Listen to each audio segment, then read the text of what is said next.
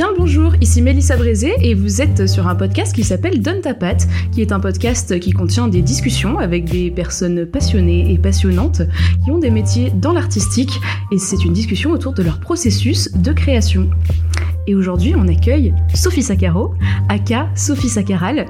Ah. ça va Sophie? Oui, ça va très bien et toi, Mélissa? Oui, ça va. C'est un plaisir d'être ici. Mais oui, ça me fait plaisir que tu sois là. Ah oui, on attend ça depuis septembre. hein. Oui, c'est vrai que tu as fait partie euh, des personnes euh, au courant dès le début et donc euh, que je voulais inviter dès le début. Oui, je suis contente. Oui. c'est super bien. Donc Sophie Saccaro qui est décoratrice sur les tournages. C'est ça. Donc décoratrice sur les tournages, euh, c'est un métier qui consiste à faire beaucoup de choses différentes, manuelles, créativement parlant. C'est pas très français, mais t'as compris où je voulais en venir. C'est trop bizarre d'avoir une discussion sérieuse avec toi, c'est Oui, rare aussi. en fait. C'est tellement rare. Je te regarde Mais enfin dans le oui. blanc des yeux. Euh, c'est un métier un peu touche à tout euh, au niveau manuel créatif, Euh, sachant que toi, tu as ta spécialité que tu ajoutes, on ira plus loin là-dedans un peu plus tard. Euh, euh, Explique-moi en quoi consiste ton métier, s'il te plaît. En fait, la décoration pour euh, le cinéma, on va partir du- d'un scénario. Donc il y a un scénario où, par exemple, toi, Mélissa Brézé, euh, tu vis ta petite vie euh, dans un château euh, du 18e siècle. T'es blindé de thunes, et voilà. Ok. Et mettons, t'as un goût décrit dans le scénario, t'as un goût pour tout ce qui est un peu, tu vois, grand luxe, euh, très, euh, bah, très, tu vois, euh, un peu dans la surdimension, on va dire. Et euh, J'adore ce personnage. Je, je l'ai déjà adopté. voilà. Et donc du coup, bah, mettons, euh, donc le réalisateur a ses idées, tu vois, dans lesquelles il voit évoluer le personnage dans un décor. Donc nous, il va y avoir des repérages qui vont être faits, mettons, dans, un, dans des châteaux. Et à partir de là, le réalisateur avec les chefs décorateurs vont se dire, voilà, cet endroit, il est super intéressant. Nous, qu'est-ce qu'on va pouvoir y apporter en tant qu'objet et éléments décoratifs euh, qui vont coller à la peau du personnage? Donc du coup, nous, on va trouver des éléments, on va louer des meubles, des accessoires, en acheter, pour réussir à rendre, à donner en fait euh, bah, la- toute la personnalité de- du personnage au euh, décor, en fait. Voilà. Euh, donc ça, ça consiste en ça de manière très euh, primaire, on va dire. Et ensuite, euh, sur la forme, ça va être euh, recherche d'accessoires, création de d'accessoires, recherche de meubles. Donc on est beaucoup beaucoup en course dans- pendant les semaines de préparation. Et ensuite, on peut faire un peu de construction, on peut faire des peintures. euh, voilà, c'est un métier qui touche à tout. Et ensuite, une fois qu'on est sur le plateau, qu'on est donc dès qu'on arrive sur un décor, nous on va amener tous les éléments qu'on a récupérés. On va pouvoir faire beaucoup, on va dégager beaucoup de choses qui nous intéressent pas du décor. Je vais toucher sur le micro, mais que ça me déteste. Et on va amener nos nouveaux éléments pour rendre le décor euh, crédible. euh, voilà. Principalement ça, je me déteste. je viens encore de toucher cette putain de table. C'est pas grave, c'est pas grave. Voilà, en gros c'est ça. Et euh, donc c'est beaucoup de travail de recherche en fait. Et après c'est de l'ensemblage. On va faire en sorte de rendre en fait euh, des, des, des objets beaux à l'image en fait. Voilà. Très bien. Donc, je précise juste que quand Sophie parle de d'être en course euh, les semaines précédant les tournages, ce n'est pas une course de, De type rallye. euh, sportive. Euh, ce sont euh, des courses telles que vous faites vos courses au supermarché. Oui, c'est ça. Voilà. Oui, c'est ça. Parce que par exemple, parfois, tu peux avoir besoin d'aller acheter du lait pour le, pour le film, tu vois, des choses comme ça. Donc parfois, tu peux te retrouver à Super U euh, en train de faire vrai. petites courses. euh, et voilà. Il est vrai. Fait. Et donc c'est un métier qui, euh, malgré euh, malgré tout, quand on est spectateur, ça, ça parle euh, pas mal à l'inconscient parce qu'on n'est pas forcément conscient que ça nous apporte énormément d'informations sur les personnages, le décor dans lequel ils évoluent. Et ça, en fait, bah, comme là tu me parles d'un château au 18e, tout ça, en fonction des objets qu'il va y avoir, inconsciemment en tant que spectateur, ça va tout de suite nous ancrer dans la personnalité du personnage en fonction des objets choisis, du décor choisi, des couleurs, de plein de choses. Et on n'en est pas forcément conscient. Ouais, c'est un boulot de compte, dingue. Ouais, c'est un boulot de dingue et euh, ben, on s'en rend même quasiment pas compte tant qu'en fait on l'a pas un peu fait ou euh, ou ben tu vois qu'on a assisté à un tournage et qu'on se rend vraiment compte qu'en effet il y a un travail monstrueux euh, qui est fait par les équipes de déco derrière et ouais enfin c'est un truc de c'est un c'est un boulot monstrueux quoi et on s'en rend pas forcément compte alors que ça en fait ça parle. En fait c'est vraiment une seconde lecture euh, d'un film euh, le décor euh, tu, ça- tu, tu peux comprendre tout. Tu peux même parfois avoir des éléments qui te disent ben là il va se passer ça dans le film tu vois Mm. il va se passer ça dans le film avec des éléments de déco. Tu vois mettons je sais pas il y a une épée dans dès le début du film qui est mise dans ton château par exemple. Et ben cette épée là à la fin du film c'est celle qui va s'en t'en Mm. servir pour tuer j'en sais rien tu vois ton mari euh, est jaloux que sais-je Mm. et, euh, et ça ça s'appelle les fusils Tchekhov Oui, voilà tout à fait. Euh, juste pour ajouter un petit détail pour euh, les personnes qui ont écouté tous les épisodes, Sophie est la personne qui s'est occupée de la déco, notamment sur Hades, le film d'Antoine Maille qui était donc dans le premier épisode. et oui, Voilà. c'est vrai ça a été avec moi d'ailleurs c'était j'ai l'assisté. c'était un chouette projet oui, c'était très sympa. Du coup, euh, tu, tu me parles du lien entre les, les personnages et la déco notamment.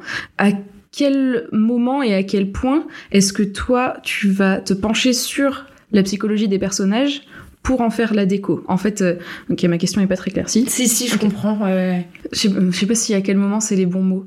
Euh, dans quelle mesure euh. Ouais, c'est peut-être plus dans quelle mesure en effet. Bah, en fait à la, la, la première lecture du scénario mhm. que tu te rends compte, tu vois, de comment est le personnage. Et même dans le scénario, il y a énormément de détails déjà qui sont donnés du décor Oui. et d'accessoires. Il y a déjà, dans le scénario, c'est un, c'est un puits où tu vraiment où tu vas trouver déjà une bonne partie de tout ce qui est recherché. Parce que c'est quand même l'intention. Tu travailles quand même au service du réalisateur. Mhm. Donc le réalisateur, lui aussi, a déjà une grande vision de sa décoration. Et toi, tu vas juste venir apporter, euh, bah, c'est tout ce que cherche le réalisateur et tu vas rajouter en plus bah, ta touche euh, parce que t'es es plus à même de penser à la décoration aussi. Et euh, du coup, oui, tu vas t'en rendre compte en fait au fur et à mesure des dialogues, au fur et à mesure. Oui, en fait, tu vas vraiment t'en rendre compte, oui, au fur et à mesure du- de la lecture du scénario, quoi, Mhm. je pense. Et, euh, et en fonction des, des- de, de toutes les, les- ce que tu parleras avec le réal, choses comme ça, quoi. Mais alors du coup, donc pour reprendre ton exemple du début, admettons on est dans le château du 18e de Marie-Mélissa euh, qui aime le luxe. De braiser. de euh, qui aime le luxe. Euh, à part ces, éléments historiques, là pour le coup, c'est très marqué dans l'histoire. Si c'est 18e, ça t'ancre déjà dans un style en particulier. Comment toi tu vas être à même de choisir vraiment quelle va être la déco de sa chambre, admettons? À part, euh, pareil, s'il y a des, des accessoires dont tu vas avoir besoin scénaristiquement parlant, euh, par exemple, euh, sur le choix du cadre qui va être au mur ou quoi que ce soit. Bah, là, en fait, du coup, euh, ça va être euh, rajouter des éléments personnels qui font qu'on en apprend plus sur la personnalité du personnage. J'ai beaucoup dit le mot perso dans cette phrase. Après, ça va être aussi une question de goût euh, du chef décorateur que tu vas pouvoir te dire. euh, Lui il va dire, bah voilà, moi je trouve que le 18e, dans le 18e, j'aime bien ça. Je pense que ça pourrait coller à la peau du personnage. Donc, donc on va rajouter des cadres de ce style-là. On va rajouter, euh, tu vois, on va pouvoir. En fait, il faut donner vie au décor. Mhm. Donc tu vois par exemple, toi je sais pas, t'es quelqu'un qui est assez désordonné. Donc par exemple, euh, on pourrait, t'aurais pu avoir tes immenses robes à froufrou euh, qui sont balancées dans toute la maison, Mm. tu vois, et ça, ça donne. Je précise de- qu'elle parle du personnage. Un peu Oh. moi aussi, mais surtout le personnage. oui, surtout le personnage. Donc tu vas faire ça, tu vas donner vie à travers euh, à travers le décor. Euh, donc tu vois les cadres en fait tu peux les choisir un peu de, de plein de manières différentes. hein. Ça peut être suivant des goûts aussi, suivant euh, bah, des références euh, Mm. du scénario parce que le réalisateur te donne beaucoup beaucoup beaucoup de références qui l'amènent à penser ce scénario. Oui, des références visuelles. Ouais, des références Mm. visuelles, t'en as énormément. Il te confie le mood board aussi? Ouais, Ouais. ouais, ouais. Donc un mood board, du coup, c'est une, une planche de plusieurs euh, inspirations visuelles du réalisateur ou de la réalisatrice que cette personne donne au chef déco ou à la chef déco. C'est ça. comme ça qu'on pourrait le définir. Oui, oui, complètement. Si vous ne comprenez pas, euh, tapez mood board sur Google. C'est ça. oui, et tu vois, en fait, en fait, t'as plein de documents. euh, Tu vois, tu vas avoir plein de photos euh, de des repérages où tu vas mettre le, où tu vas filmer, qui vont, tu vois, toi, le- en tant que chef décorateur, tu vas dire voilà, sur ces photos-là, nous, on va amener dans cette pièce-là euh, ça, cet élément-là, cet élément-là. En fait, tout le travail est quand même vraiment prémâché Hmm. par tout le monde. Toi, Sophie, tu as une spécialité due à tes études qui est la peinture, Ouais, la peinture décorative. la peinture décorative. Qu'est-ce que Euh, Alors déjà, Moi, je connais ton parcours euh, scolaire, entre guillemets. Est-ce que tu peux le donner rapidement? Oui, ça va vite. Eh ben, euh, après le lycée où j'avais fait une terminale littéraire option cinéma à Bordeaux, j'ai commencé la fac de cinéma avec euh, aucune envie d'y aller parce que c'était trop théorique. Donc j'ai commencé cette fac de cinéma euh, peu motivée, mais on a quand même appris, tu vois, des bases euh, théoriques assez intéressantes. Et très vite j'ai arrêté parce que en fait, je- moi j'avais vraiment envie de rentrer directement dans le concret. Les études ça me correspondait plus. J'avais juste envie d'être sur des plateaux et tout ça. Donc du coup je découvre Kino Session. Et une des premières personnes que je rencontre de Kino Session, c'est Antoine Maille. Avec Antoine, ça reste très vite, euh, ça s'est très vite, très bien passé. Il m'a un peu pris sous son aile. Il a commencé à m'apprendre un peu, tu vois, euh, plein de petits euh, tips, on va dire, de tournage, tu vois, que ce soit comment manier une perche, comment Mhm. faire un cadre, des choses comme ça. Et euh, aussi avec Pierre, euh, Valentin, euh, Alors, Pierre sont- Roger et Valentin Lucie. qui sont des amis. Voilà, qui sont des amis qui font aussi partie de Kino Session. Pierre Roger, lui, travaille plus en électricité. Valentin Lucie travaille en tant qu'assistant réalisateur. Exactement. Euh, oui, j'ai rencontré tout mon groupe d'amis en fait au travers de Kino Session et c'est eux qui ont commencé à m'apprendre euh, bah, à m'apprendre tous les tous les débuts de, de, de comment ça se passe en tournage, tout Mm. ça. Et ensuite, on est parti du coup tous les quatre à Paris. Donc j'ai arrêté la fac entre temps. On a vécu à Paris pendant un an. On a commencé à travailler un peu chacun, euh, tu vois, dans nos domaines de prédilection, donc moi en décoration. Et puis, euh, je me suis dit, en fait, il me fallait une spécialité. Il fallait que je me... Donc, j'avais pas d'études, j'avais, j'avais pas fait d'études, j'avais quoi J'avais 19 ans. Mm. Je me suis dit, je suis quand même hyper jeune et je sentais ce truc-là un peu de. Bah ouais, t'as 19 ans, d'accord, t'es payé, mais enfin. Enfin, tu vois, je- moi, je me sentais pas légitime, en fait. Hmm. Et du coup, je me... et donc, j'avais fait de la peinture beaucoup au collège et au lycée. Et du coup, je me suis dit, je vais faire une formation euh, de peinture. Et j'ai trouvé cette formation peintre en décor, qui est une formation où tu apprends pendant six mois à imiter les bois, les marbres, les- faire des trompe-l'œil en fait en peinture. Donc pendant six mois, ça a été six mois hyper intensifs où j'ai rencontré des personnes superbes. Et, euh, et donc ils nous ont appris vraiment euh, donc toutes ces techniques là qui aujourd'hui me servent pas forcément, mais qui m'ont donné en tout cas euh, bah, de la légitimité Mhm. et même qui m'ont donné une technique. Et en fait, en décoration, comme tu disais tout à l'heure, c'est tellement touche à tout que tu peux vraiment t'y retrouver. euh. Enfin, la peinture, moi, c'est un truc que quand je, tra- quand je prends un projet en chef déco, par exemple, j'aime beaucoup lui, pouvoir euh, dire, ben là, on va faire des décors peints, euh, Hmm. on va pouvoir amener ça, parce que c'est ça aussi qui fait la force de, de chacun, chaque décorateur, c'est sa spécialité. C'est ça qui fait qu'il y a, qu'il y a, qu'il y a plein de, bah, de, de chefs décorateurs différents et que un réalisateur va choisir un tel ou un tel Parce que tu vas avoir ta patte en fait. que tu vas avoir ta patte, c'est ça exactement. Et donc c'est voilà. Et ensuite je suis rentrée à Bordeaux et euh, et là j'ai mon intermittence depuis euh, très peu. Ah, félicitations. Voilà. Donc ton travail de peinture sur le bois et le marbre, quand on le voit, genre c'est tellement détaillé que tu dois avoir une observation de ouf des matières quand tu les, genre dans, le- dans ton quotidien. Ça doit être euh, dingue. euh. Ouais. Bah si tu veux quand tu que vas tu dans un musée, moi je regarde plus les œuvres, je regarde plus euh, les cheminées en marbre qu'il y a Ouais. et et le bois en fait. C'est en fait il te il travaille ton bah, ton œil, c'est-à-dire que en fait tu vas faire plus attention à des choses auxquelles tu faisais pas attention Ouais, avant. bien sûr. Parce que le marbre et le bois, en soi, bah oui, d'accord, t'en vois un peu tous les jours, mais t'y prêtes pas forcément attention. Mm. Sauf que nous, comme c'est un travail d'imitation, t'es obligé de puiser ton, de puiser ton inspiration, du coup, dans, euh, dans le vrai, en fait, pour l'imiter au mieux. Euh, du coup, donc comme tu viens de le dire, toi dans cette spécialité-là qui est euh, l'imitation de, de matières naturelles, Oui, c'est ça, comme hein. ça.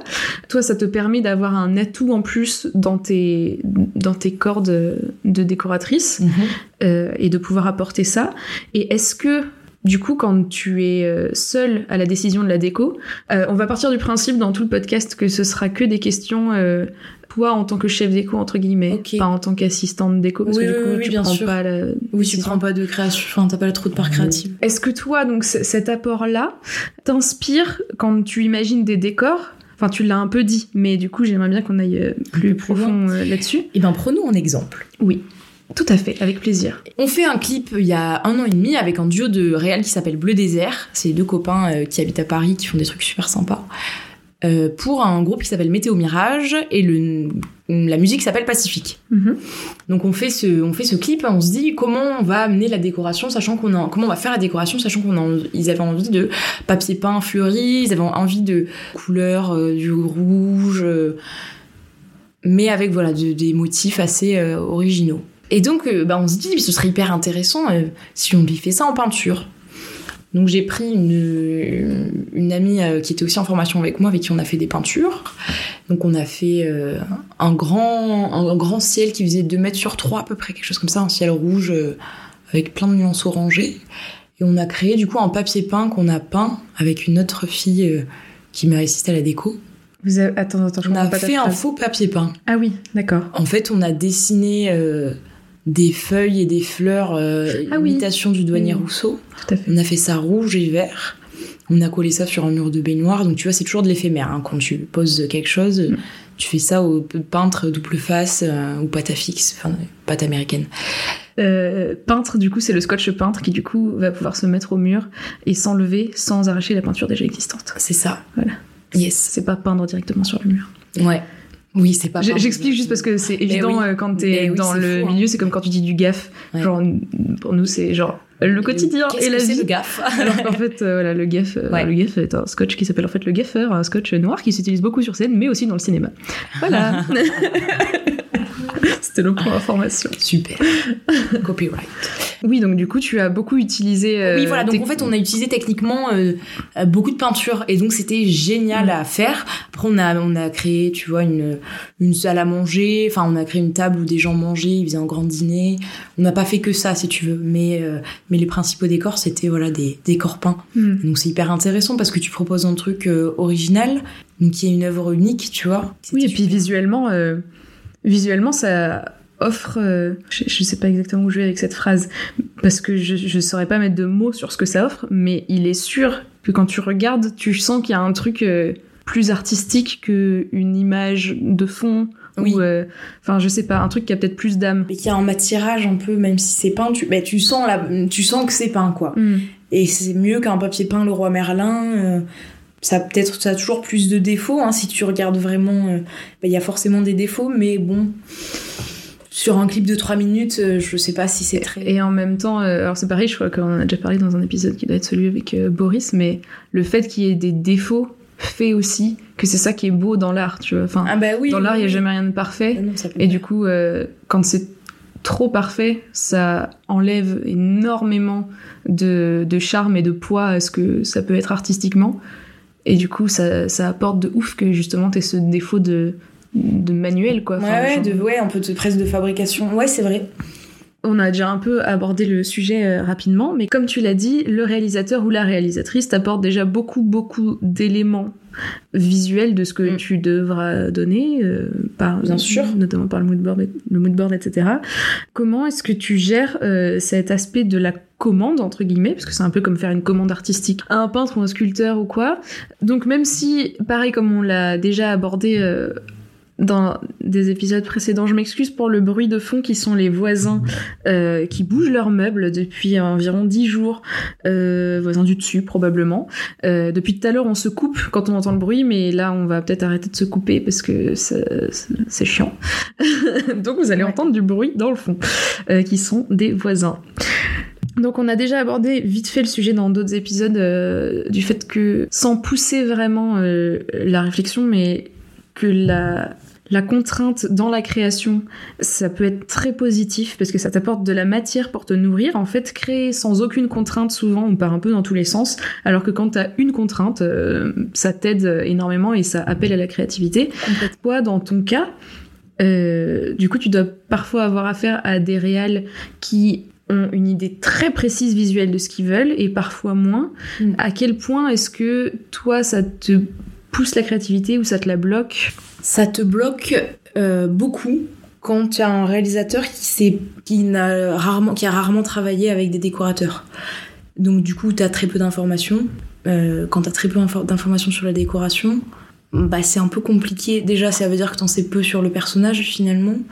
Donc ça te bloque énormément dans ta création et surtout dans ta commande euh, du coup du réalisateur parce que c'est c'est pour lui que tu fais ça. Et donc si lui il est pas capable de te donner d'informations ça, ça, ça, de- ça, ça peut bloquer ouais. Bah, ça veut peut-être aussi dire que lui, il a pas assez réfléchi sur ses personnages, s'il est pas capable de te dire.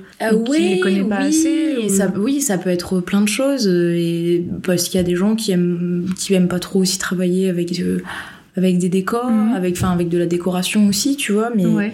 ou ça peut être un manque d'expérience aussi parce qu'en fait c'est vrai que travailler avec des décorateurs ça demande quand même un budget toujours parce que bah il faut soit acheter soit louer les meubles enfin tu peux toujours te débrouiller avec un petit budget mais directement, si tu veux quelque chose de propre et avec vraiment tes intentions, il faut un peu de budget pour faire des décors. Donc, euh, donc ouais, en fait, ça peut. euh, c'est Mhm. plus ça qui peut, qui peut être compliqué. Quand t'as quelqu'un qui sait exactement euh, où il veut aller et où il va, euh, c'est, c'est, ça peut te nourrir beaucoup, mais ça peut toujours aussi te bloquer parce Mhm. que bah, t'as envie de placer quelque certaines choses qui pourraient, à ton, à ton sens, euh, bah, rajouter euh, du cachet, je vais dire, à, à un décor et lui, en fait, veut pas. Enfin, il y a énormément d'éléments qui entrent en jeu. euh, mais le vrai, c'est vrai que c'est bien quand t'es très bien, t'es, quand t'es en accord toujours avec un réalisateur. C'est un travail dans tous les cas euh, d'équipe. Donc que ce soit toi en tant que chef décorateur avec les assistants ou que ce soit toi avec le réalisateur et avec tout le monde en fait. Donc c'est toujours bien quand tu sais où tu vas et que t'es euh, bien accompagné quoi. Ça t'est déjà arrivé euh, de tomber sur des réals qui ont une idée beaucoup trop précise du décor qu'ils veulent et que du coup t'es aucune. Non, j'ai rien en tête hein, quand je dis ça. J'ai vraiment aucun... j'ai rien du tout en tête. C'est vraiment une vraie question. Yes. Euh, et que du coup t'as, enfin limite euh, être chef déco, euh, ça sert limite à rien. Il faudrait juste être assistant déco. Tu... Enfin genre euh, les idées. Ah, tu veux dire que le, pour oui, tu veux dire si, si le réel, le réel en fait est un peu chef déco. En fait, Bah, euh, Oui, enfin si, oui peut-être. En fait, comment expliquer ça? Quand t'es sur un plateau, tout doit être très hiérarchisé. Et le truc, c'est qu'en réel, lui, il doit se concentrer sur euh, le jeu d'acteur, sur euh, comment va être euh, son plan. euh. Souvent, les chefs décorateurs sont aussi euh, architectes d'intérieur, où ils peuvent Mhm. être... euh, Enfin, plein de métiers en fait liés avec l'architecture euh, très souvent. Donc en fait, ils apportent, euh, les chefs décorateurs apportent quand même euh, un agencement de l'espace qui s'apprend. Ouais. Tu deviens, c'est pas chef, n'importe qui n'est pas chef décorateur non plus, tu vois. C'est-à-dire que faut que tu trouves des éléments qui sont d'un- d'une période en particulier, qui pour toi, pour ton goût ou, à- ou un esthétisme lié, tu, je sais pas, tu veux pas mettre, euh, enfin j'en sais rien, tu vois, mais il y a des couleurs que tu vas peut-être pas forcément mélanger ensemble. Tu vas essayer de donner en fait vraiment un esthétisme général à un film ou à un décor. Donc c'est, un réalisateur ferait pas ça. Lui il va te dire oh là j'ai envie qu'il y ait un canapé euh, qui soit un peu comme ça, Mm. euh, style Chesterfield.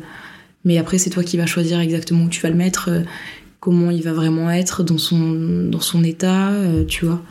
Il y a quand même il y a une limite. Le, réal, ça va être un peu, voilà, moi je veux ça, un peu ça, comme ça, un peu ça, comme ça. Mais après, quand euh, une équipe d'éco travaille sur un film, tu viens faire la prépa dans un, dans un endroit, tu restes euh, quelques semaines, il y a 100 réalisateurs et tout ça. Et c'est quand le réalisateur arrive, lui, il découvre vraiment l'espace comme il l'a un peu imaginé, mais comme en fait le chef décorateur, lui, il l'a retravaillé avec sa patte. Et alors du coup, ce petit sourire euh, quand je t'ai demandé si des fois tu t'étais retrouvé bloqué face à des réels qui avaient une idée trop précise. Mais en fait, si tu veux, tu peux te retrouver bloqué quand t'as pas assez de budget. C'est Ah. toujours le problème en fait. Ah bah oui, mais c'est encore parfois, on te demande euh, d'avoir, euh, mais on te demande parfois des, des trucs et tu te dis, mais je peux pas faire ça avec 100 euros en fait, euh, c'est pas possible. En fait, on se rend pas compte à quel point ça coûte cher. Hmm. Rien qu'un rouleau de scotch de peintre, ça coûte 5 balles. Et quand t'as besoin de retapisser tout un mur avec du scotch de peintre et du scotch double face, bah il va t'en falloir des rouleaux, tu vois. Enfin non, mais si tu veux. euh, le papier peint euh, dessus. Ouais, je fais grave la meuf qui fait que râler. Mais non, non, trop pas, mais non, mais en, Mais en temps, euh, c'est. En fait, je pense que c'est un des travers de, de ton métier. Je pense que c'est dans sur des tournages bénévoles, je pense que c'est ton métier qui bâtit le plus de ça. Parce que le matos, une fois que tu l'as, tu l'as. Et les réals et, et chef op et tout on sont au courant du matos qu'il y a, et lumière ou son, et ils savent qu'il n'y en aura pas d'autres. Alors que la déco, C'est toujours quelque chose de nouveau ou mais c'est ça. En fait, c'est toujours différent, tu vois. Nous, on a des stocks en tant que décorateur, on a des stocks euh, où on, on garde plein d'objets, des meubles, euh, de tout, histoire que euh, ça puisse, ça, ça peut toujours nous resservir. Tu vois, je sais pas, j'ai eu un, j'ai utilisé un mug il y a, pour un film. Un film euh, Une de, euh, même. une- de euh, Pierre Auger, Valentin Lucie et Anthony Lopez. Anthony Lopez que vous entendrez aussi plus tard, je ne sais pas encore à quel épisode, mais dans cette saison-là en tout cas, qui était un documentaire. C'est ça, dans Euh, 20 minutes, dans un bureau de police. Voilà. C'était le bureau des pirates que nous avons, avec Mélissa, re- réaménagé en, en bureau de police. Voilà. Les Pirates étant une entreprise de production audiovisuelle sur Bordeaux. Et donc, on a amené plein d'éléments euh, décoratifs, euh, on a amené des petits cadres, euh, des mugs, et c'est des trucs qu'on sait qu'on va pouvoir réutiliser sur un autre film, tu vois. Donc, on essaye de faire ça, histoire de de pas avoir à acheter tout le temps, ou tu vois, à louer, parce que la location, ça coûte quand même assez cher aussi. Mmh. Et d'utiliser beaucoup Emmaüs aussi. Et d'utiliser beaucoup Emmaüs, ouais, ouais, ouais, ouais, carrément. Donc, donc voilà, en fait, si tu veux, c'est toujours un peu compliqué quand t'es sur des projets bénévoles, t'as forcément t'as peu de budget et parfois des attentes qui sont assez importantes. Et donc c'est toujours réussir à se débrouiller. Par exemple sur Hades, on avait une scène avec une baignoire. Oui. C'est une baignoire qu'on a achetée euh, dans un magasin qu'on a amené du coup dans cette chambre qui a, à la base était que des murs blancs. Et avec Mélissa on a fait des, des papiers, du papier peint bleu qu'on a posé. On a amené cette baignoire. Il fallait que cette baignoire soit remplie de mousse. Donc on a dû trouver des solutions. Entre temps on a un peu inondé la chambre. c'était ça c'était du travail. c'était du travail. c'était anecdote de tournage. C'était ouais, quelque chose de particulier. Et en fait cette baignoire du coup qui valait je sais pas 600 euros. Donc il y avait un budget j'en sais rien peut-être qu'il y avait 100 ou 150 euros de budget. Donc en fait ce qu'on a fait c'est qu'on l'a re, on l'a donner en fait la, hmm. la baignoire. C'est des choses qui se font beaucoup. Avec accord du magasin en amont, évidemment. Hein, voilà. Euh, on n'est pas des arnaqueurs. Tu te fais, tu peux te faire rembourser les, les trucs qui coûtent cher en hmm. fait. Euh. donc là, c'est ce qu'on avait fait. On avait rempli du coup cette baignoire de mousse. C'était. Euh, et oui, parce que pour ceux qui ont vu, ceux et celles qui ont vu ce court métrage, donc Hadès d'Antoine Maille, toute cette scène dans la baignoire et en fait dans une chambre. Oh là là C'est ça, donc on avait enlevé tous les lits, on a posé ce papier peint, on a mis notre baignoire. Euh, voilà, on avait bien tout bougé. Hein. Ouais. C'était sympa. On s'était bien fait les bras sur la mousse aussi. Ouais. Et, euh, et le souffle aussi, euh, parce qu'on essayait beaucoup, beaucoup de techniques on Et le mieux, c'est le liquide vaisselle. le mieux, c'est le liquide vaisselle, mais dans une autre baignoire. Ouais, et ensuite transvaser la mousse. Et oui, parce qu'on n'avait pas la baignoire était juste, c'était juste une baignoire posée, on n'avait aucun, aucun moyen d'évacuation ou quoi. On a failli inonder l'appartement. c'est l'appartement d'Anthony.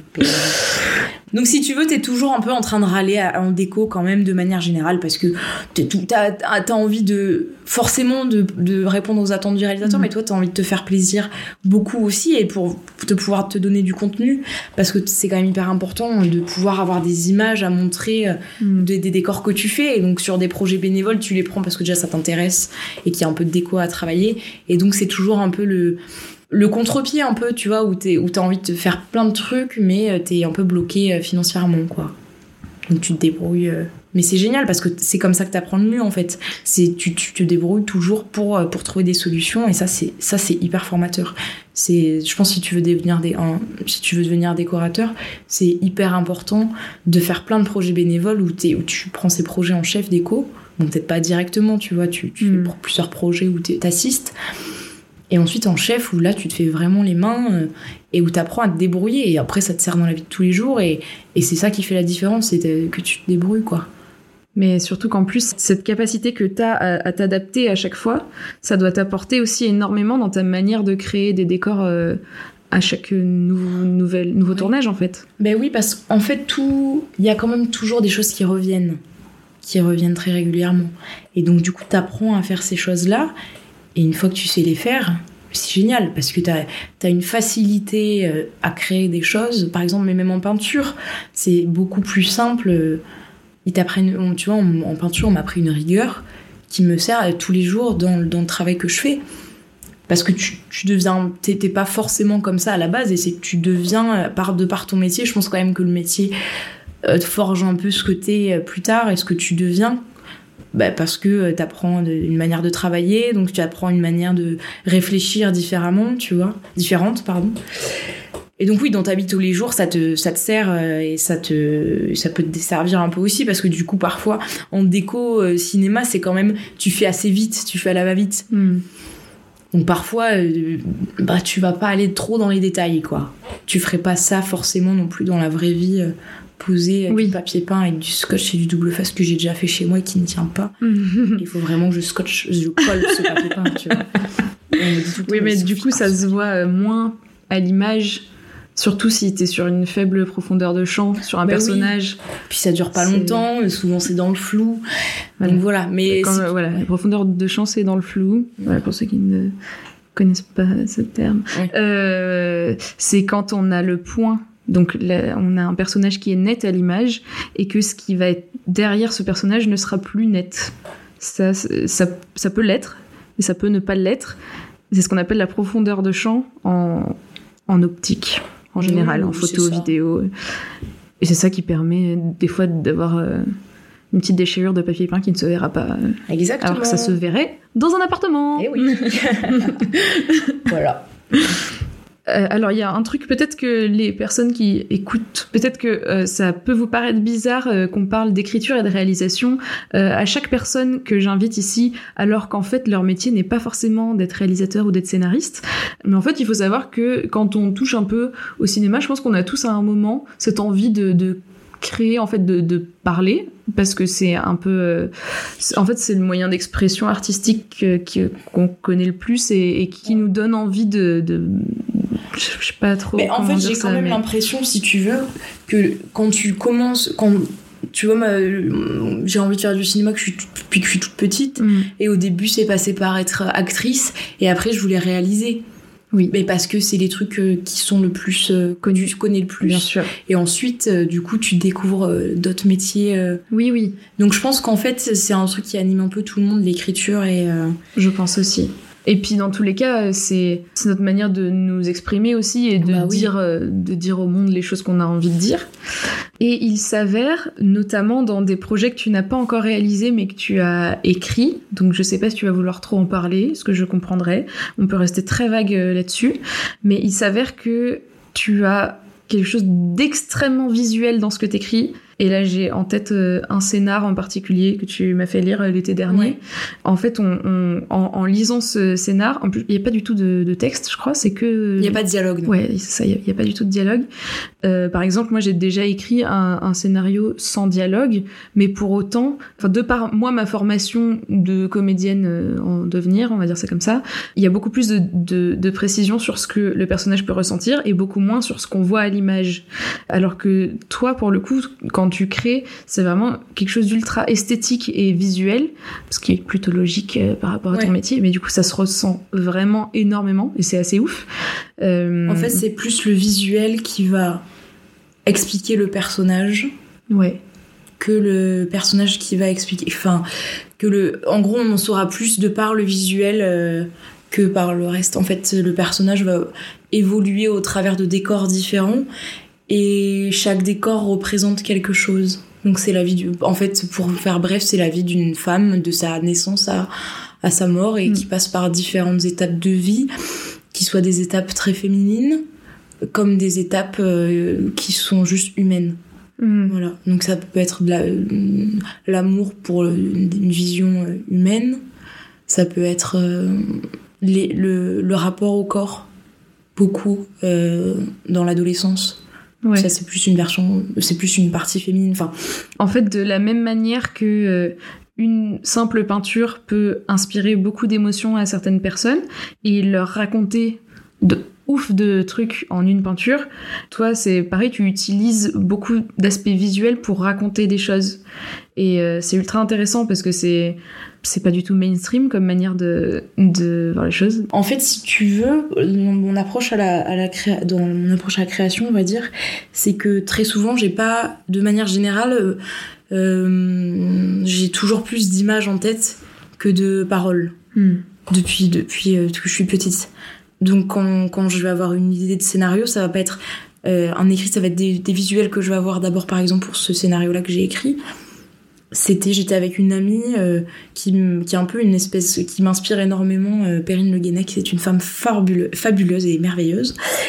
Euh, qui c'est avec elle que j'ai que j'avais fait le premier premier court métrage et en fait j'étais avec elle quand j'ai eu l'idée de ce court métrage elle était en train de courir et, courait su- à Andernos sur la jetée d'Andernos Mm. c'était le matin, on avait une gueule de bois, on était en tournage pour une amie, on était défractés complètement.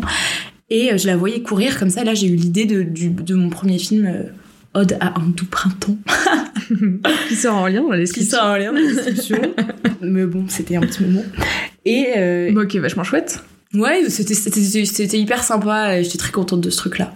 Bah, Et, euh, et en fait, et Perrine, quand je la vois, c'est une fille qui, qui, qui vraiment qui m'inspire en fait, elle, a un aura et quelque chose qui, un truc, elle dégage quelque chose d'assez incroyable. Mhm. Et, et, on était encore pareil toutes les deux. Et puis on parle, je sais plus de quoi, et puis là, je me dis, mais attends, j'ai une idée, euh, je vois trop euh, une tête de mannequin euh, dans un hangar et son corps commence à se créer avec du fil de fer en stop motion, machin, et, et elle danserait parce que elle, c'est une nana qui, est tout en train de danser, qui amène tout le temps de la joie, tu vois. Et voilà, et l'idée est partie de ça, c'était il y a deux ans et demi maintenant qu'il y a eu cette idée, et ensuite j'ai commencé à écrire et j'ai fini l'écriture là en août. Hmm. Voilà, donc il s'est passé un grand temps de pause aussi où je pensais pas du tout au truc. Voilà. Et c'est là une résidence d'écriture euh, que j'ai faite en juin, qui, euh, qui a relancé un peu le, l'écriture de ce court métrage là. Et voilà, donc l'approche et la création, c'est de voir des gens, de voir, euh, et c'est vraiment, c'est une vision que, tu vois, une mm. vision, genre, ah tiens, je vais trop ça, tu vois. Voilà. et après, trouver quelque chose autour. Dans ta vision, est-ce que tu as un, truc avec le corps humain aussi? Parce que dans tout ce que tu me dis et tout ce dont tu m'as parlé, tu as beaucoup des, des, images de corps humain. Et là, tu me parles de danse. Et dans Ode à un doux printemps, bah, elle danse un peu aussi. Là, tu me parles de danse.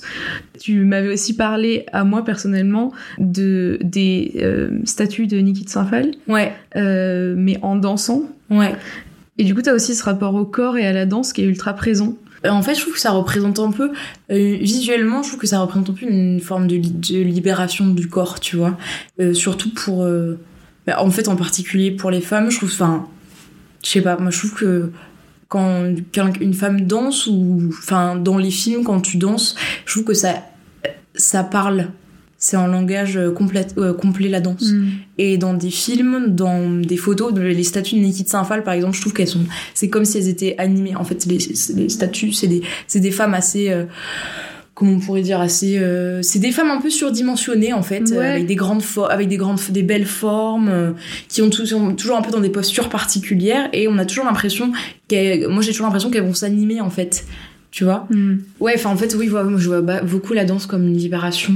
D'ailleurs, ça fait très longtemps que je veux commencer la danse et que j'ai toujours pas commencé.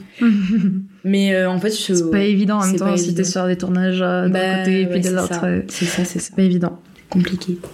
Et puis, je sais pas, je trouve qu'il y a, il y a des choses à raconter avec le corps euh, des femmes aussi qui est très intéressant. Je trouve, dans toutes, c'est les corps qui marquent le plus mm. de partout en fait. Tu peux, de ta naissance, tu ressembles comme un, un, homme, tu vois. Et puis plus tu grandis, plus t'as des, bah, as des formes qui arrivent, qui se dessinent, sans que tu les veuilles forcément. Ou t'as l'acceptation d'un corps. Plus ça va, en fait, ton corps, il changera tout le temps. Hmm. Tout le temps, tout le temps. Moi, je le vois, enfin, mon corps il change énormément, quoi. Parce que, bah, parce que c'est comme ça. En fait. Parce que la vie, quoi. Parce que la vie, voilà. Et du coup, je trouve ça hyper intéressant. Euh, toutes les visions dans euh, toutes les, les, représentations du corps de la femme sont hyper intéressantes. Hmm. Et ont quelque chose à apporter en particulier. Je comprends, oui. Euh, je vais juste faire part euh, de, mes petits trucs euh, personnels si ça intéresse des gens le cinéma qui parle beaucoup du corps qui bouge et le corps qui danse. Parce que moi c'est un truc qui me parle beaucoup aussi parce que j'ai toujours fait beaucoup de danse. Et du coup j'ai personnellement plus de facilité à parler avec mon corps qu'avec des mots parfois et, à raconter ce que j'ai besoin de dire en dansant. Si ça parle à d'autres personnes, il y a deux films que je conseille, dont un qui est, je pense, mon film préféré ever, euh, non pas qu'il soit d'une prouesse technique euh, hallucinante, juste euh, il m'a énormément touché, qui s'appelle Yuli, qui est sorti. Bah, en fait, c'est deux films qui sont sortis en 2019, je crois d'ailleurs. Yuli, qui est du coup sur le danseur londonien enfin qui n'est pas londonien mais qui a qui a dansé à Londres, qui est complètement dingue avec des moments de danse qui parlent de ouf et les chatouilles qui est beaucoup moins joyeux, euh, qui est sur la pédophilie. J'ai complètement oublié comment s'appelle la réalisatrice euh, qui en a aussi fait un spectacle et euh, à qui est, qui a vécu en fait ces histoires de pédophilie. Et en fait pendant tout le long du film, à chaque fois qu'il y a des moments un peu durs, tu la retrouves elle dans une dans un studio noir où elle est en train de danser quoi. Et elle, elle s'est beaucoup tu le vois dans le film qu'elle s'est beaucoup rangée dans la danse pour parler, enfin pour euh, que ça aille mieux, quoi. Elle s'est beaucoup libérée par la danse. Et du coup, il y a des moments euh, où la danse parle de ouf dans ces deux films-là, si ça intéresse des gens. J'ai pas vu ces films. Eh ben, ils sont très bien. J'irai les voir. Eh bien, écoute, je pense que c'est le moment de passer à l'histoire que tout le monde a continué. Jingle Previously, dans l'histoire que tout le monde doit continuer. Pour expliquer rapidement le contexte euh, de, de l'histoire que tout le monde va continuer, donc on a une histoire qui a été commencée à l'épisode 1, et chaque invité continue cette histoire euh, dans le but final d'atteindre une histoire qui tient à peu près debout. Ce qui risque d'être compliqué parce que du coup on a plein d'univers qui se mélangent, ça part dans tous les sens, c'est très drôle. Donc petit résumé. On a donc toujours Damien de la quai de jeu qui euh, était à la était- qui a habité à Paris, qui vient de revenir euh, là où il a grandi, dans sa campagne, parce qu'il en avait marre de Paris. Dans cette campagne, on a Rosette, euh, qui est une folle qui euh, connaît une vérité de la vie, c'est que les objets parlent, mais il n'y a que elle qui peut les entendre pour l'instant. On a fait la découverte dans le dernier épisode d'Émilie, qui est donc une amie de Rosette, qui sait euh, qu'elle parle aux objets, euh, voilà, mais euh, bon, elle s'en fout un peu, enfin juste, voilà, elle se dit, bon, ben voilà, c'est ma pote, elle a ses qualités, elle a ses défauts, quoi. Oui, elle prévient Damien, du coup, qu'il faut qu'il sache ça, quoi. Un Exactement. peu, un peu dérangé, quoi. Exactement. A eu lieu une soirée chez Rosette où elle avait invité Émilie et Damien pour intégrer Damien euh, à, à son retour en fait, qui s'est euh, déroulé de manière étrange, voilà, puisque Damien est au courant qu'elle parle à des objets, euh, lui il pense que c'est des esprits, et en fait Damien le lendemain est revenu espionner Rosette, il s'est fait pécho, et Rosette lui a montré un espèce de robot humanoïde qui est dans sa cave, fait euh, à base de plein d'objets, et donc ces objets parlent, mais d'une manière que tout le monde puisse les entendre, et pas seulement elle, parce qu'en fait c'est toutes les voix de tous les objets qui parlent ensemble, et donc euh, ce qui fait ce- cette puissance euh, extrême euh, que, que tout le monde peut entendre du coup. Voilà où nous en sommes. Eh ben, accrochez-vous bien. Punaise. Oui. pas les merdes. Donc Euh, là, je dois continuer, c'est ça? Voilà, tu dois continuer. En fait, euh, bah là, pour le coup, euh, qu'est-ce qui se passe? Parce que nous, on sait juste que Rosette montre euh, ce- cet humanoïde à Damien de la quai de jeu, mais on sait pas ce qui se passe à ce moment-là. Ok, alors, Damien est sous le choc. En effet, Rosette commence à lui expliquer d'où lui vient toute cette parole aux objets. D'accord. Yes. Ça lui vient d'où, du coup? Chaque chose son temps. En fait, ça lui vient. Elle a fait des études, figurez-vous. Commence à lui expliquer qu'elle a fait des études de biochimie et de ferraille et de mécanique quantique. D'accord. De mécanique, on va dire. Voilà. Bon, elle est mécano euh, pour, euh, pour des trucs. euh, et elle a fait une formation de, méca- de mécano, quoi, en fait. D'accord. Donc elle a appris euh, tout ce qui était euh, vraiment à travailler les objets, travailler la matière, euh, comment créer un système électronique, tu vois, des choses Je comme vois. ça en fait. De l'électronie mécanique. Mmh, je- je... sais pas, je crois qu'il y a des études pour ça, je sais pas comment ça s'appelle vraiment, pas études. Bref, donc Alors attends, attends, juste je précise pour le bon déroulement de l'histoire de A à Z, parce que du coup je suis la garante qu'il n'y ait pas des couilles dans l'histoire qui se barrent dans tous les sens. là il y a pas de sens à ce que je dis. si, si, il y a un sens. Juste, du coup, on, on estime que c'est un métier qui est très compliqué, euh, enfin, qui a peu d'avenir parce qu'il y a peu de gens qui, Ah oui, qui oui, l'ont. oui, du coup, oui, c'est ben. pas facile de trouver du travail là-dedans. C'est pourquoi elle travaille euh, euh, dans un, un supermarché pour financer euh, sa vie. Exactement. Voilà. Voilà. Ce qui s'est passé, c'est que pendant ses études, elle est tombée en grande dépression après la perte d'un proche. D'accord. Et donc, elle n'a pas fini ses études entièrement alors qu'elle était extrêmement compétente. Elle se retrouve un peu à la rue, euh, elle va de chez d'amis en ami, chez qui elle vit un peu, euh, mais tu vois, elle, prend beaucoup de médicaments, elle est pas bien dans sa vie, quoi. Et puis un jour, euh, bah, c'est, elle récupère la maison du coup de sa de sa mère, donc la maison dans laquelle elle est actuellement, où elle redécouvre énormément d'o- d'objets qui ont bercé toute son enfance. Donc ça lui fait du bien, elle sort de dépression, tout ça, elle arrête les médicaments et ça la replonge un peu dans, bah, dans toute l'enfance dans laquelle elle a vécu. Elle était très euh, portée sur les amis imaginaires, sur faire parler les peluches et tout ça. Mhm. Et puis, euh, donc, elle lui explique un peu tout ça, on va dire. Donc Damien dit écoute, euh, ok, je comprends, euh, mais c'est quand même fou que moi aussi j'entende ces, ces objets, tu vois, parce que moi je crois pas trop à ça. Je fais écoute, euh, prends un peu de recul, elle lui dit reviens quand tu seras prêt. Bon, bah Damien finit son café, un peu froid, grille sa fille de sa dernière clope, repart, et là il voit sur la boîte aux lettres en effet le nom de sa mère défunte. Bref, je sais pas comment elle s'appelle, euh, qu'importe. Et il continue un peu son chemin, il se dit tiens, je vais passer par un, un chemin différent euh, que qu'habituel. Et au bout de 200 mètres, il tombe sur une déchetterie que de ferraille. Mais vraiment, genre un espèce de terrain vague avec que de la ferraille rouillée, euh, des trucs, tu vois, un peu comme à la Wally, quoi. Vraiment, Hmm. plein de déchets de ferraille, quoi. Puis il fait Ah ouais, d'accord, c'est vraiment juste à côté de chez elle. Plus ça sent mauvais, quoi. Et donc, euh, il fait Ah ouais, ok. Et puis il trouve que cette odeur, elle lui rappelle quand même vaguement euh, bah, la maison dans laquelle, était, euh, dans laquelle vit euh, Rosette. Hmm. Puis il se dit attends, il y a un truc qui cloche là. Puis il fait le lien entre ses études, tu vois, entre les études qu'elle a faites Rosette, entre son enfance particulière, un peu tumultueuse, très seule un peu.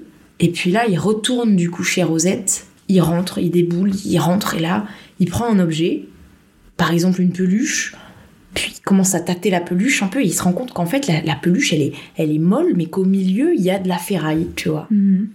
et qu'en fait, il y a comme un- derrière cette peluche, donc mettons dans le cul de l'ours, par exemple, en peluche, il voit qu'il y a une petite, mallette- une petite molette qui s'active.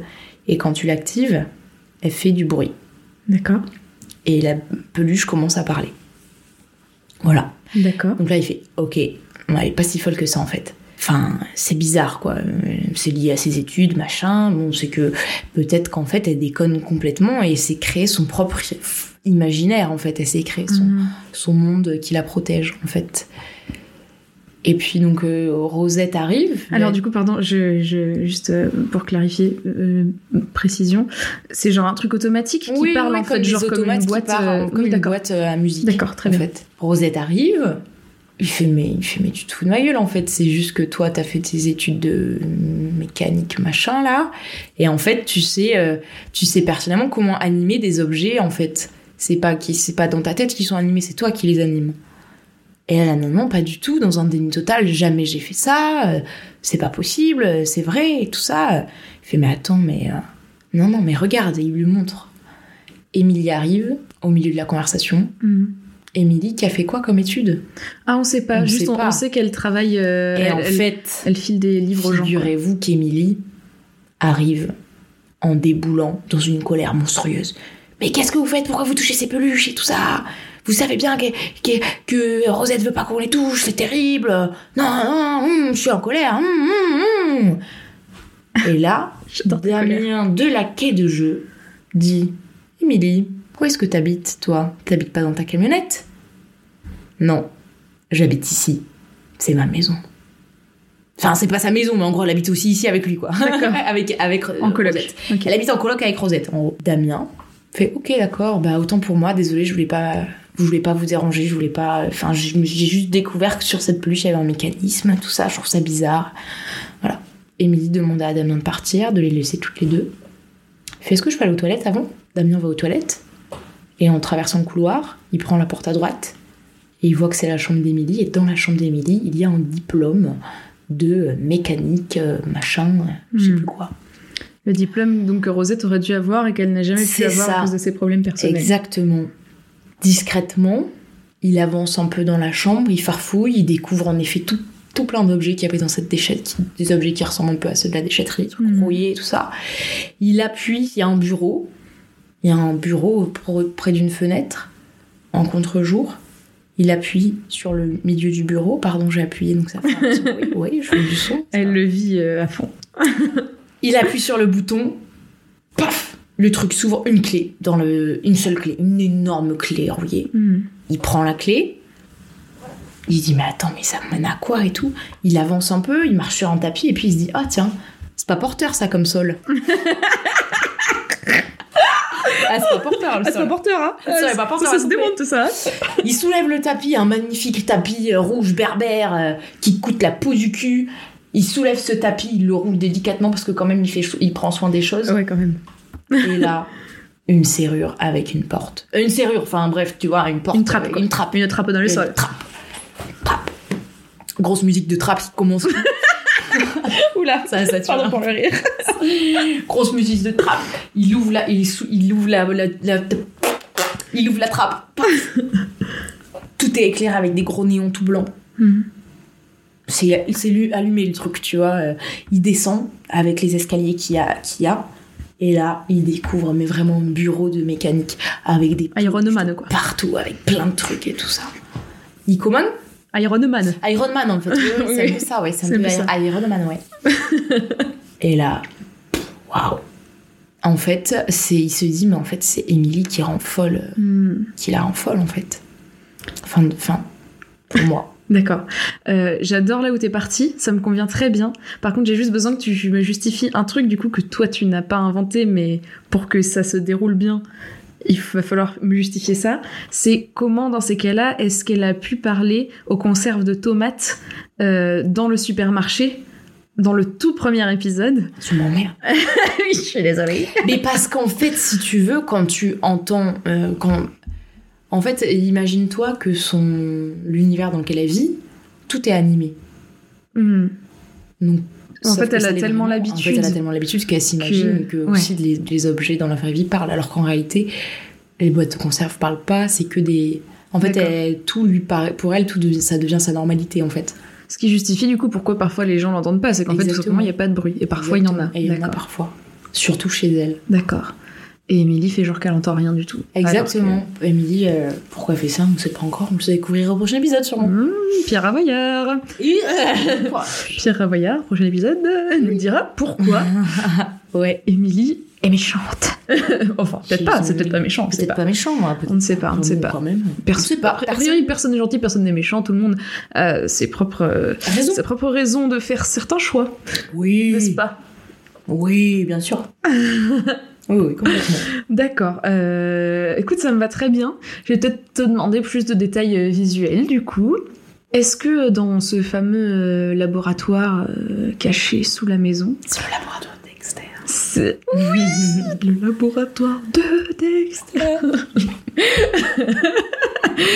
Enfant des années 90 euh, qui regarde Cartoon Network ouais, vous l'avez pas. On l'avait que de temps en temps. Ah, bah, tu connais quand même le laboratoire de Dexter quand même, oui. eh. Eh ben oui. Bon. Tu allais dire quoi? Oui. On, on- divague, on, on digresse.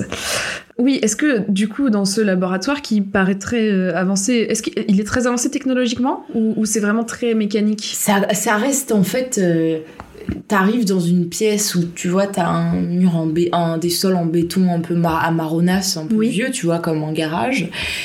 Et t'as euh, des planches, euh, des grandes planches euh, sur des tréteaux avec euh, ces trucs. Il y a, il y a plein de, comment on appelle ça? Plein de, comment on appelle ça déjà? Des trucs pour faire des trucs. Des outils. Il y a- plein d'outils contre le qui sont posés, tu sais, qui sont contre le mur avec Oui. des, qui sont cloutés Ouais, et tout ouais, ça.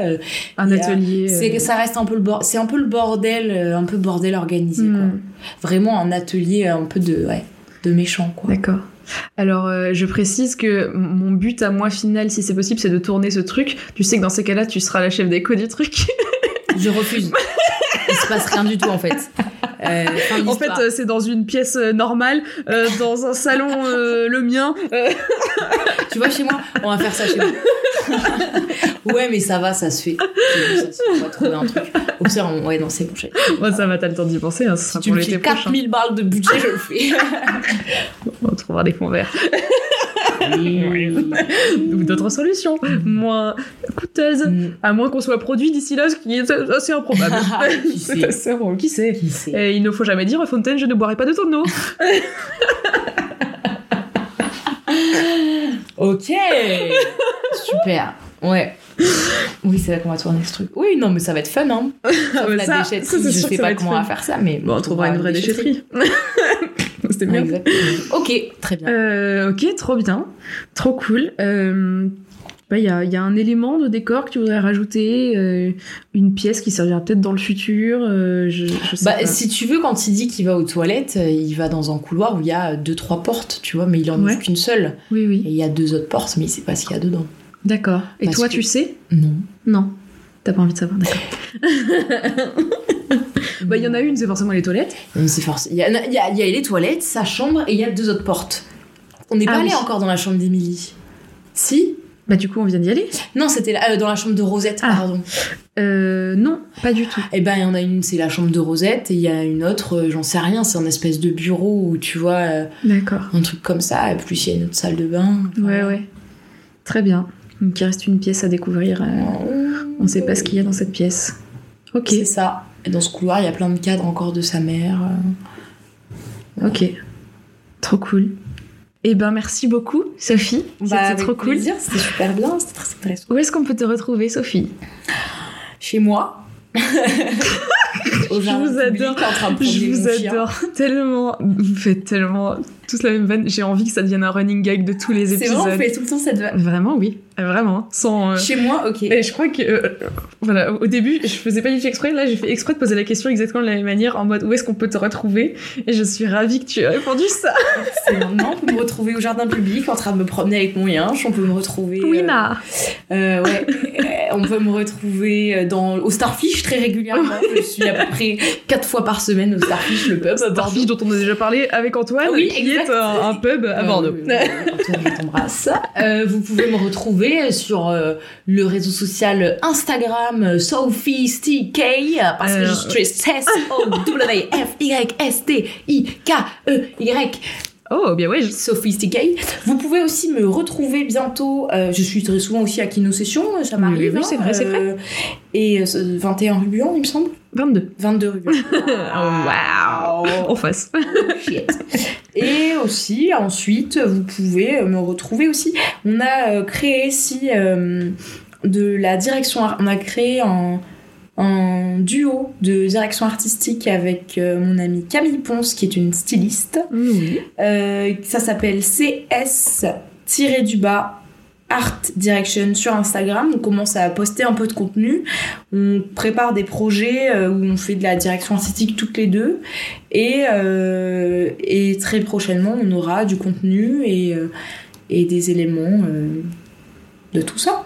On a Voilà. hâte de voir tout ça. Mais moi aussi, j'ai très très hâte. Sinon, vous pourrez également retrouver les hum, courts-métrages dont on a parlé dans la description. Oui. Voilà. Euh, L'Instagram aussi, hein. de toute manière, je mets toujours euh, beaucoup de choses dans la description, n'hésitez pas à lire.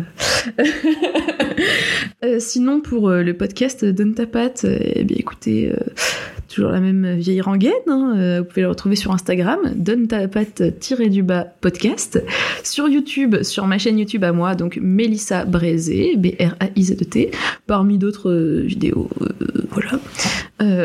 Regardez, ça fait toujours plaisir. N'hésitez pas à parler du podcast autour de vous. Ça aide vraiment beaucoup. Et euh, toujours à, à- à noter le podcast aussi euh, sur Apple Podcast. Donc 5 étoiles, on préfère, hein, c'est mieux. Parce que si vous en mettez une sur 5, c'est cool, hein, mais bon, c'est pas ouf. Euh, Bien que ce soit nul, hein. on le sait tous, mais acceptons quoi.